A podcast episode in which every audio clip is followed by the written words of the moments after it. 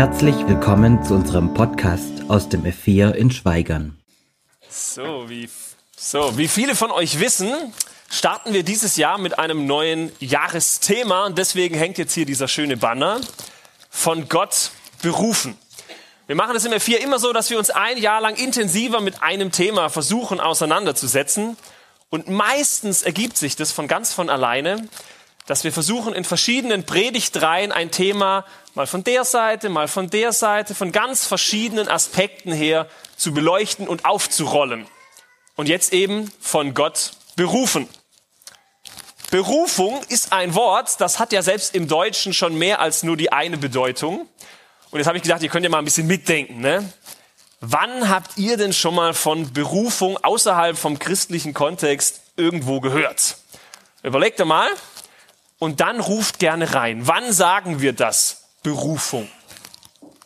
Beruf, es gibt offensichtlich einen Zusammenhang zwischen Beruf und Berufung. Dankeschön. Da werden wir übrigens in vier Wochen noch näher drauf eingehen, ja? Berufen, genau, aber wozu sind wir berufen? Ach, rufen, ja. Berufung hat immer was damit zu tun, jemand ruft. Bedeutet, ich kann mich nicht selber berufen, sondern jemand anders ruft mir was zu oder gibt mir einen Auftrag oder so. Ja? Vor Gericht, danke Gerd, ja. Professoren mit, da, Dankeschön, also, ihr habt alle schönen Beispiele, die mir eingefallen sind. Richtig cool. Ich muss nur ein bisschen was wiederholen, damit es auch jeder gehört hat. Da hinten, nochmal? Hobby zum Beruf, genau, ja, wenn ich mein Hobby zum Beruf mache. Also da vorne kam gerade Gericht. Uh, ja, schön, das kam ja auch genau bei der, beim Militär. Wunderbar. Jetzt versuchen wir mal zu überlegen, wo ist der Zusammenhang, ne, wenn wir im Deutschen sowas sagen. Also offensichtlich ein sehr komplexer, vielschichtiger Begriff. Also vor Gericht, weiß nicht, ob ihr das schon mal hattet für euch. Wenn mir ein Urteil vom Richter nicht gefällt, dann lege ich die Berufung dagegen ein. Ein juristisches Mittel. Ich rufe das Gericht dazu auf. Denkt nochmal drüber nach. Ne? Also ich fordere mein Recht ein. Ich rufe ein, überprüft das nochmal. Zu einer besonderen Arbeitsstelle, Professur hieß es irgendwo hier vorne. Also der Professor an der Uni, da sagt man auch, der wird jetzt zu seiner Lehraufgabe berufen. Wieder jemand anders ruft ihn an diesen besonderen Job. Er kann sich nicht selbst einberufen. Nochmal? Nochmal bitte, ich hab's nicht verstanden. Ach, Echo. Ja, wo, wo ich reinrufe, genau, ja, okay. Da ist mehr der Kontext rufen noch als berufen, aber ja. Muss ich den Kontext verlieren, den roten Faden, ne? Die Wehrfähigen hieß es gerade vorher, Soldaten und so. Also wenn jetzt hier Krieg ausbrechen würde, dann käme eine Einberufung. Ich glaube, kam von hier und von da wieder. Jemand anders ruft mich und dann in diesem Fall muss ich irgendwas tun. Es gibt da noch so eine Redewendung, die hat auch was mit Berufen zu tun. Die kam jetzt noch nicht. Immer dann, wenn es um unbeliebtes Geschäft geht, ja, dann hört man von irgendjemandem, fühlt sich vielleicht irgendjemand berufen, das Klo zu putzen, ne, den Abwasch zu machen, also das, was halt keiner Bock drauf hat. Und wenn ihr schon merkt, also bei den meisten von dem, was wir jetzt gesagt haben, ging es ja irgendwie drum, man soll was tun, oder? Also der Soldat soll kommen, soll für sein Land dienen und so. Der Professor an der Uni soll eine Aufgabe übernehmen und jetzt hier auch. Und so steckt das in unserem Wortschatz irgendwo drin. Wir Deutschen sind ja eh die Schaffer, dass wir denken, Berufung heißt immer, jemand ruft mich, jetzt gibt's Arbeit. Und das Gleiche denken wir automatisch auch, wenn wir in der Bibel sowas lesen. Berufung in der Bibel, das bedeutet dann doch, wenn Gott Dinge sagt wie, Peter, ich berufe dich, geh, mach was, äh, geh nach Afrika, ne, werd Missionar. Annemarie, ich berufe dich, gründe eine neue Gemeinde, geh hin, schaff was. Ich berufe dich, geh in den Leitungskreis oder so weiter. In unseren Köpfen ist das wie eine Gleichsetzung. Wir denken automatisch Berufung gleich Arbeit. Und deswegen haben wir ganz bewusst gesagt, wir fangen anders an, weil ich glaube, das ist ein granatenmäßiger Denkfehler, wenn man von der Bibel her denkt, was da Berufung ist. Zuallererst beruft Gott uns nicht dazu, dass wir was ganz Besonderes für ihn tun sollen, sondern zuallererst in der Bibel beruft Gott uns, was ganz Besonderes zu sein. Und deswegen diese Predigtreihe, drei Teile, grenzenlos, privilegiert, wozu Gott dich berufen hat. Wir befinden uns, weiß ja nicht jeder, immer noch in der Weihnachtszeit. Und da passt der Predigtext heute richtig gut dazu. Da erklärt nämlich der Apostel Paulus, was eigentlich Gottes großer Plan war, als er Jesus auf diese Welt geschickt hat. Wer es nachschlagen will, Galater 4, Vers 4 bis 7. Bist du an? Moment jetzt. Als aber die Zeit erfüllt war, sandte Gott seinen Sohn. Geboren von einer Frau und den Forderungen des Gesetzes unterstellt. Warum? Damit er die loskaufte, die unter dem Gesetz waren. Damit wir die Kindschaft empfingen. Weil ihr nun Kinder Gottes seid, schreibt ja eine christliche Gemeinde, sandte Gott den Geist seines Sohnes in unsere Herzen, der da ruft, also vom Herzen rein, aber lieber Vater. Aber bedeutet so viel wie die direkte Vateranrede, Papi, was ganz beziehungsbetontes. Aber lieber Vater. So bist du nun nicht mehr Sklave, I'm no longer slave of fear, sondern Kind. Wenn du aber Kind bist, dann bist du auch Erbe durch den Willen Gottes. Merle hat es ja vorhin schon gesagt, wir behandeln heute eine ganz, ganz zentrale allgemeine Berufung, die Gott jedem Menschen zuruft. Es geht um deine Berufung zur Kindschaft. Deshalb ist Jesus auf die Welt gekommen. Das ist der Grund von Weihnachten, der Grund von Jesus auf dieser Welt bis hin zu Karfreitag und Ostern. Jesus ist gekommen, damit er uns Menschen erneut, so wie es im Paradies schon mal war, berufen kann, als beziehungsorientierte gegenüber zu Gott seine Söhne und Töchter. Oder wie Paulus es hier im zentralen Vers ausdrückt, damit wir die Kindschaft empfingen. Und jetzt haben wir eine Schwierigkeit, denn hier sitzen viele, die haben das gehört und kennen das irgendwie. Haben wir es verstanden? Ich behaupte, es gibt auf dieser ganzen weiten Welt nichts Größeres, nichts Gewaltigeres, das ein Mensch in seinem ganzen Leben erreichen kann, Ne, was willst du denn noch schaffen im Leben, als dass er diese Auszeichnung bekommt, dass Gott zu ihm sagt, du bist mein Kind. Und genau dazu ruft Gott jeden Menschen auf. Das ist eine der allgemeinen Berufungen in der Bibel. Gott möchte, dass jeder Mensch sein Kind wird. Das ist sowas Gewaltiges, dass Paulus hier am Anfang schreibt, als aber die Zeit erfüllt war. Er sagt, Gott hat den ewigen Plan der Jahrtausende entwickelt, damit das möglich wird. Das ist sein Einstieg. Leute, vercheckt das nicht. Achtet darauf, schon damals im Paradies, beim Sündenfall, wo Adam und Eva sich von Gott abgewendet haben, wo sie ihr Recht verloren haben, bei Gott sein zu dürfen. Schon damals hat Gott gesagt, so kann es nicht bleiben. Eines Tages werde ich das ändern. Eines Tages. Und er baut seinen Plan auf. Da werde ich diese zerstörte Beziehung zwischen Gott und den Menschen wieder in Ordnung bringen. Als aber die Zeit erfüllt war. Paulus will damit sagen, diese Sendung von Jesus, die war von extremst langer Hand geplant und Gott hat alles bis ins kleinste Detail vorbereitet. Er hat hingefiebert auf diesen einen Moment, wo sich alles ändert. Jetzt ist es endlich wieder möglich. Der Höhepunkt der Zeit ist erreicht. Alles hat sich genauso erfüllt, wie er es vorher gesagt hat. Warum macht Gott sich so einen Aufwand? Weil das das alles Entscheidende ist. Er macht es für dich weil Jesus kommt und den Weg ein für alle Mal frei gemacht hat, damit jeder von uns, auch du, ein Kind Gottes werden kann. Und nochmal, jetzt könnte es ja sein, dass du so für dich denkst, ja, das stimmt, habe ich schon mal gehört, ist ja richtig, aber eben, ich habe es schon mal gehört, das weiß ich doch längst. Dann will ich dir heute zum Einstieg quasi zurufen, ehrlich, wirklich, ist das so? Würdest du von dir sagen, dass du das in seiner Tiefe begriffen hast, was es bedeutet, ein Kind Gottes zu sein? Ich könnte mir vorstellen, mancher von euch hat womöglich schon viel von diesem Thema gehört oder eine Predigt dazu gehabt oder hat darüber gelesen, aber haben wir es wirklich begriffen? Versteht ihr? Tief innen drin. Haben wir es begriffen, wie unermesslich groß dieses Geschenk ist, dass der allmächtige Gott sagt, du sollst mein erbberechtigtes Kind werden das Kind, äh, das Geschenk der Kindschaft. Es gibt da ein nettes Kinderbuch, sind mehrere Reihen aneinander. Vielleicht kennt das der ein oder andere. Das heißt nicht wie bei Räubers. Super gut, wirklich gut. So im Querschnitt, da gibt's äh, einen kleinen Räubersjungen, der heißt Tom und der hat sein ganzes Leben im Wald zugebracht bei den rauen Räubern. Und da ist es schmutzig, da ist es laut, jeder ist egoistisch, denkt nur an sich, die schucken sich rum, und der kleine Tom wird regelmäßig zusammengeschlagen, verprügelt, auch von den Älteren. Und dann, wenn er irgendwann was verbockt hat, zur Strafe für irgendwelche Kleinigkeiten, sperren sie ihn ein, sie legen ihn in Fesseln. Und das ist sein Leben bis zur großen Wende, wenn der König kommt. Der König bezahlt den Räubern einen abstrus hohen Preis. Es kommt erst so im weiteren Verlauf der Geschichte raus, was das eigentlich ist. Er tauscht nämlich das Leben seines eigenen Sohnes ein gegen das von Tom. Der wird von denen jetzt schikaniert und Tom kommt frei. Und dann geht er hin zu Tom, er schneidet ihm die Fesseln los, der Junge ist schon ganz benommen, er nimmt ihn mit zu sich in seinen Königspalast. Tom kriegt ein Bad, sieht auf einmal ganz anders aus, neue Kleider und dann kriegt er eine kleine Krone auf seinen Kopf gesetzt. Der König schaut ihn an und er sagt voller Freude, Tom, du bist ab jetzt mein Kind. Und dann geht die Geschichte weiter.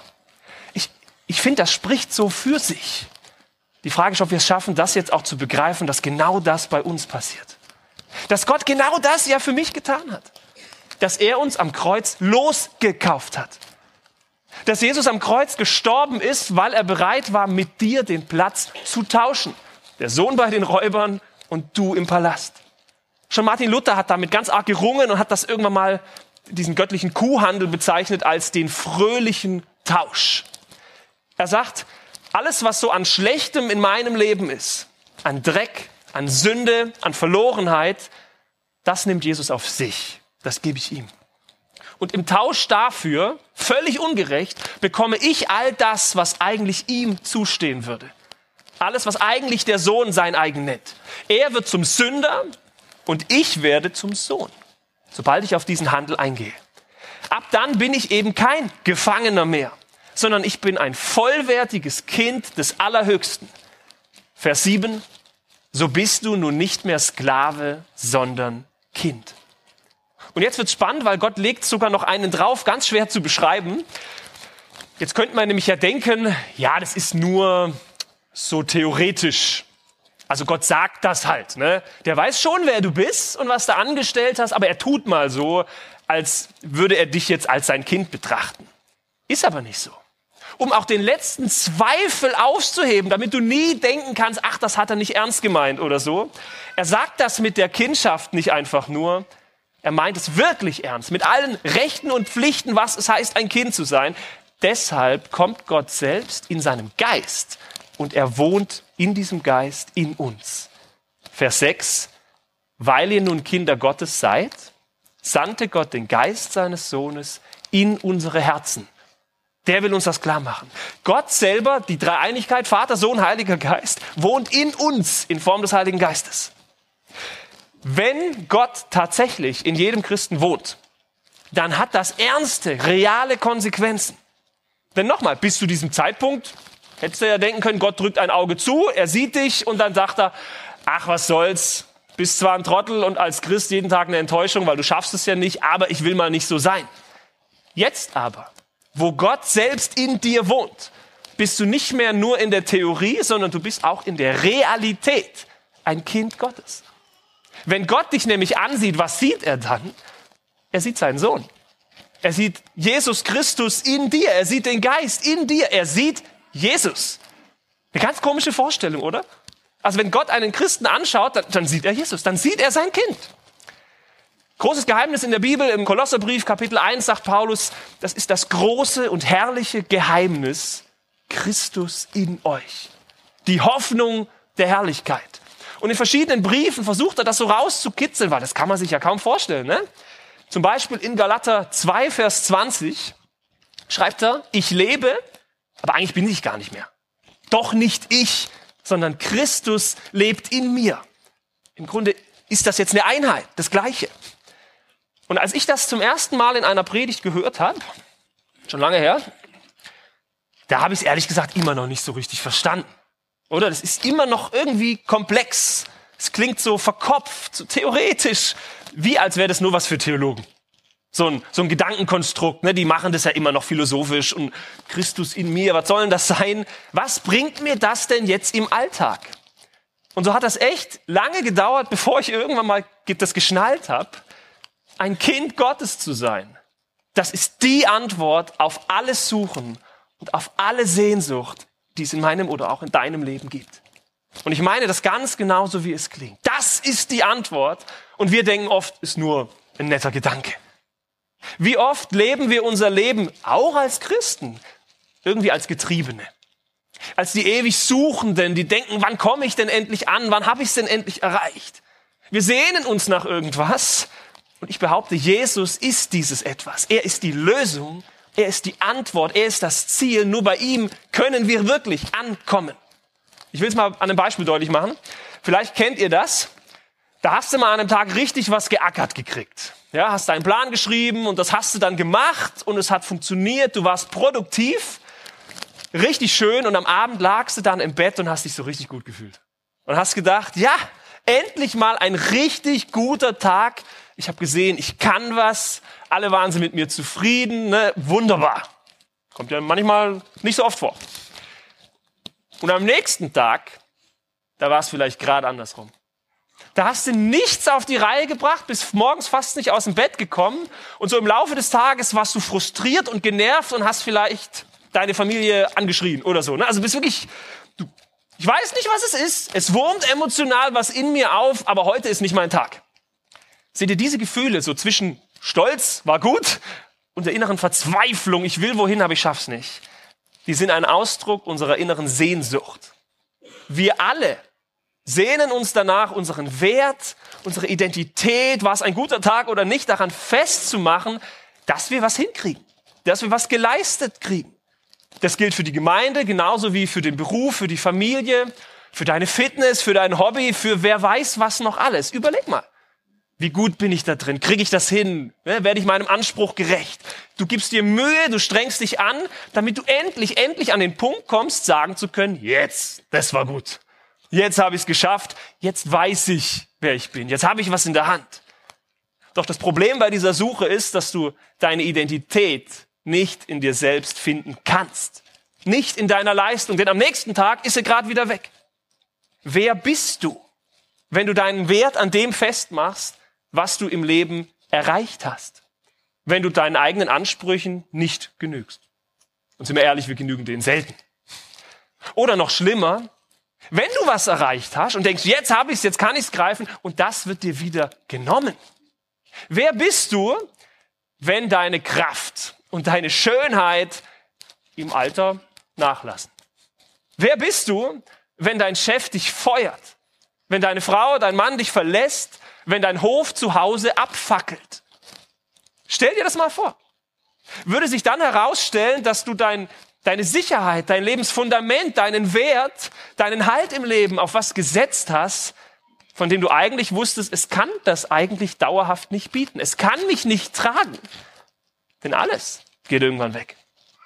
Ich weiß noch, wie ich eines Tages da gesessen bin und ich diese Fragen auf mich angewandt habe, auf mein Leben und ich mich so ganz konkret gefragt habe, auch als Prediger, als Pastor, ne, wer bin ich, wenn die Gemeinde sagt, meine Predigten sind scheiße? Also dann hast du einen Beruf und irgendwie füllst du ihn ja nicht aus. Versteht ihr? Wenn da gar nichts kommt. Wer bin ich, wenn ich in der Leitung oder so Fehler mache und dadurch verletze ich andere und ich weiß, ich kann es nie wieder ganz gut machen?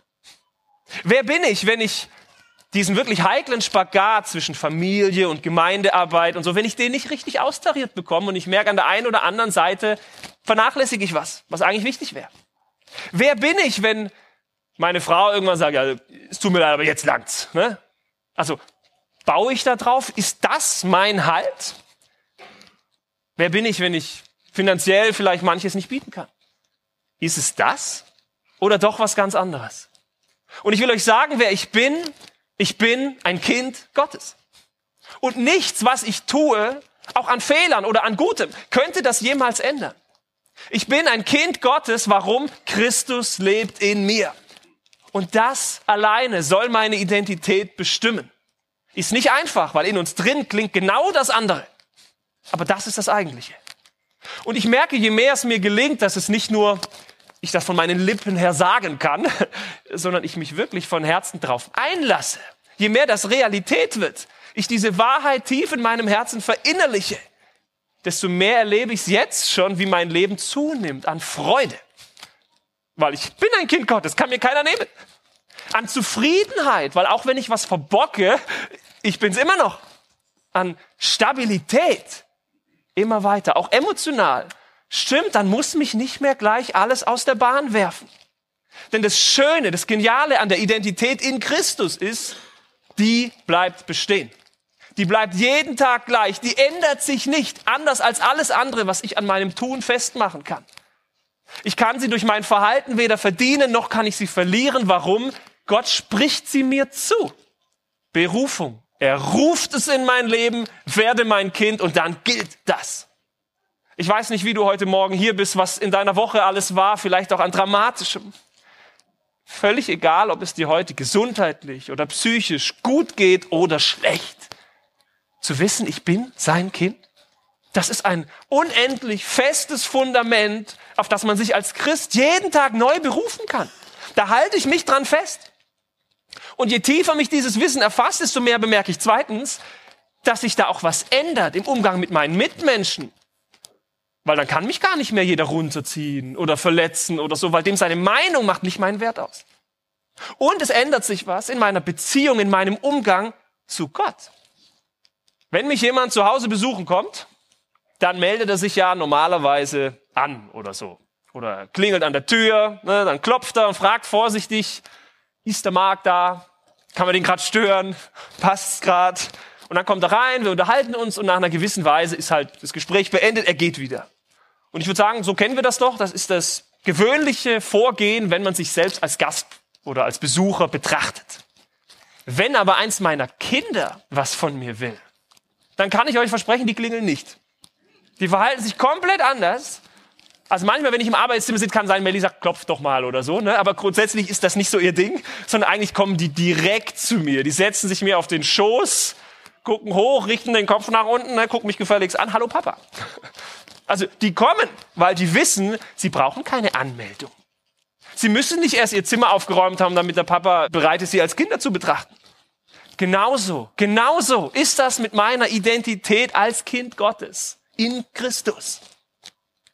Wenn ich weiß, wirklich weiß, nicht nur im Kopf, sondern im Herzen, dass ich vor diesem allmächtigen König, der da kommt, kein Fremder bin, kein Bittsteller, kein Nerviger, kein, kein Besucher und auch kein Gast, sondern ich bin sein über alle Maßen geliebtes Kind, dann ändert sich was. Dann werde ich aufhören, mich voller Verunsicherung als Christ ich sag mal, nur im königlichen Vorzimmer rumzutreiben. Ne? Also immer wieder so ein bisschen klopfen. Passt's heute, passt's nicht? dann werde ich aufhören, mich die ganze Zeit zu fragen, jetzt habe ich schon wieder versagt, jetzt habe ich schon wieder nicht das gebracht, was den Ansprüchen genügen müsste. Was denkt mein Papa Gott jetzt wohl von mir? Merkt ihr, wie sich das auswirkt? Mein Verhalten Gott gegenüber wird ein völlig anderes, ein viel vertrauteres, weil ich doch weiß, ich bin ihm willkommen. Weil ich weiß, er wird mich niemals wegschicken und weil ich weiß, Nichts, was ich anstelle, könnte ihn dazu bringen zu sagen, jetzt ist genug, jetzt bist du enterbt. Ich bleibe sein Kind. Und ich kenne so viele Christen, mir geht's ja auch manchmal so, die leben Tag für Tag wie in so einer Angst. Ich könnte Gott enttäuschen. Die wissen zwar hier oben, ja, ich bin ein Kind Gottes, ja, kam schon in 20 Predigten vor, aber wenn man sie dann drauf anspricht, dann ist ihre erste intuitive Reaktion, dass sie denken, ja, schon, aber ich benehme mich ja nicht so. Gerade so wie als müssten wir Gott rückwirkend beweisen, dass er sich nicht doch getäuscht hat. Und Leute, so ist Gott nicht. Weder müssen wir ihm irgendwas beweisen, denn nichts, nichts auf dieser Welt könnte seine väterliche Liebe zu dir noch weiter steigern. Noch ist es dir überhaupt möglich, Gott zu enttäuschen. Gott enttäuscht, Gott täuscht sich nie. Gott wusste schon immer, wer du bist. Er wusste, was du kannst und was du nicht kannst. Er weiß ganz genau, was du tust und er weiß es doch eh schon längst, bevor du es tust. Er ist nicht enttäuscht, weil er sich nicht in dir getäuscht hat. Weil er schon bei deiner Berufung, sein Kind zu werden, ganz genau wusste, was und wen er sich da ins Haus holt. Und er hat es trotzdem gemacht. Er wusste das. Deshalb dürfen wir vor Gott so wunderbar vertraut und ehrlich sein, weil wir ihm ja sowieso nichts vormachen können. Und jetzt kommt der Spruch, der da schon steht. Du musst dich bei Gott weder verstellen noch verstecken, weil seine grenzenlose Liebe all, all dein Versagen auslöscht. Und falls du das heute noch nicht so richtig greifen kannst, und wie gesagt, das kann ja auch ein Prozess sein, bei mir hat es ewig gedauert, dann kannst du Gott darum bitten, dass er dir die Augen dafür öffnet.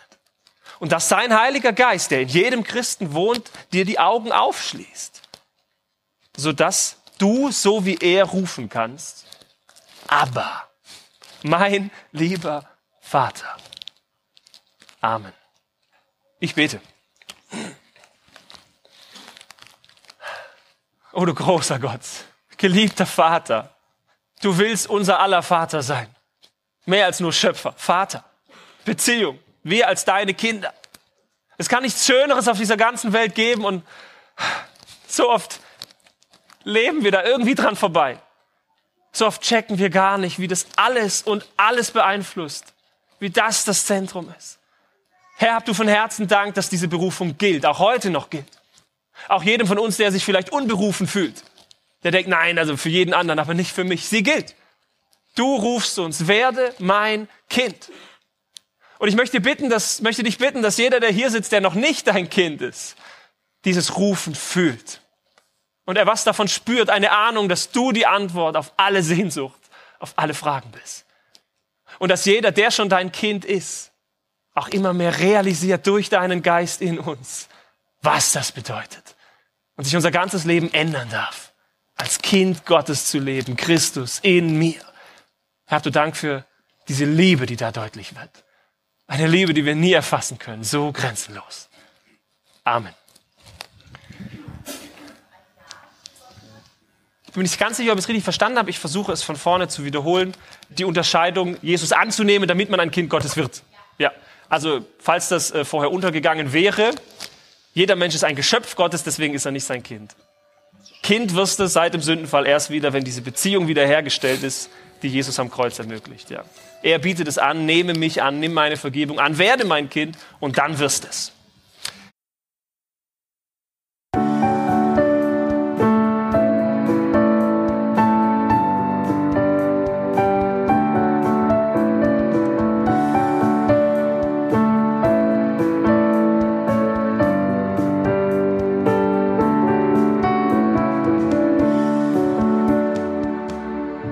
Schön, dass du dir die Folge bis zum Ende angehört hast.